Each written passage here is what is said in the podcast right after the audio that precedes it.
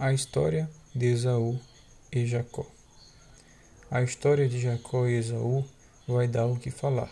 Jacó era o enganador e Esaú era o que caçava. Um dia Esaú chegou e Jacó tinha preparado um tal de guisar. Foi aí que começou o plano de Jacó para a bênção da primogenitura ganhar. Esaú pediu um pouco do tal do guisar, mas Jacó foi mais esperto e logo falou dar um pouco do guisar, se Esaú rejeitasse a bênção da primogenitura. Esaú pensou um pouco e logo falou: Para que me serve a bênção da primogenitura?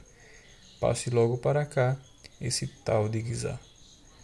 Ele logo se apressou em comer para a fome matar, mas com o passar do tempo, ele logo percebeu que trocou a bênção futura por um prato de guisar.